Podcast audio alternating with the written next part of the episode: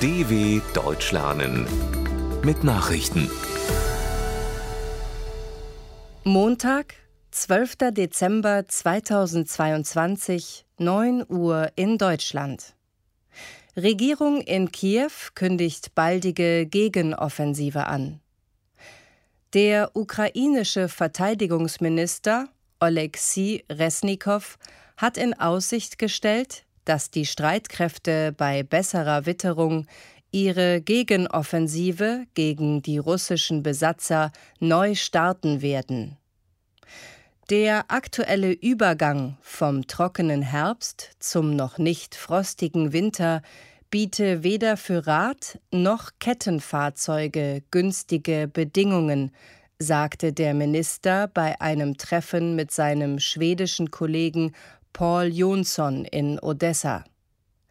Das Militär wolle den Moment nutzen, in dem der Boden durch Frost fester wird, um Gegenangriffe zu starten. Die Fronten in der Ukraine sind seit Wochen fast unverändert. Iran-Proteste. Zweiter Demonstrant hingerichtet. Im Iran ist nach Angaben der Staatsmedien ein zweiter Demonstrant im Zuge der systemkritischen Proteste hingerichtet worden. Der wegen Kriegsführung gegen Gott angeklagte Majid Reza R. wurde in der Stadt Mashhad im Nordosten des Landes öffentlich gehängt, berichtete die staatliche Nachrichtenagentur IRNA. Der Mann soll während der Proteste im November zwei Mitglieder der berüchtigten paramilitärischen Basij-Miliz mit einem Messer ermordet haben. Bereits am letzten Donnerstag war der Rapmusiker Mohsen S. hingerichtet worden, was im In- und Ausland scharf verurteilt worden war mutmaßlicher Bombenbauer von Lockerbie-Anschlag in USA inhaftiert. Ein Libyer, der die Bombe für den Lockerbie-Anschlag 1988 gebaut haben soll, ist in US-Gewahrsam genommen worden. Die schottische Staatsanwaltschaft meldete die Festnahme von Abu Aguila Mohammed Massoud. Dem US-Justizministerium zufolge wird er zu einer Anhörung vor einem Gericht in Washington erwartet. Der libysche Ex-Geheimagent soll einer der führenden Bombenbauer des einstigen Machthabers Muammar al-Gaddafi gewesen sein. In den USA und Schottland wird seit Jahren gegen Massoud ermittelt. Bei dem Anschlag auf ein US-Flugzeug vor 34 Jahren wurden 270 Menschen getötet, unter ihnen 190 US-Bürger.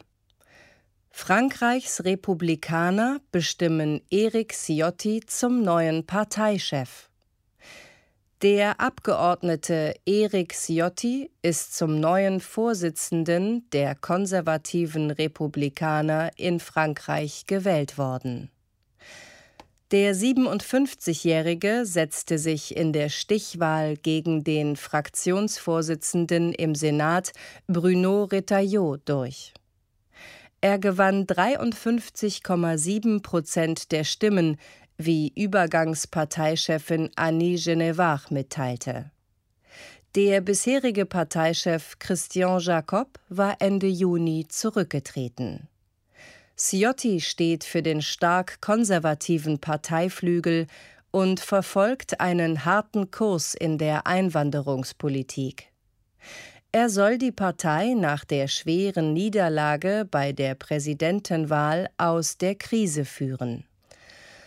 Flughafen in Guatemala-Stadt wegen Vulkanausbruch stillgelegt. Nach dem Ausbruch des Vulkans Fuego hat der wichtigste Flughafen in Guatemala vorerst den Betrieb eingestellt. Bei der Start- und Landebahn sei Asche niedergegangen, teilte die Luftfahrtbehörde mit. Eine wichtige Fernstraße wurde gesperrt.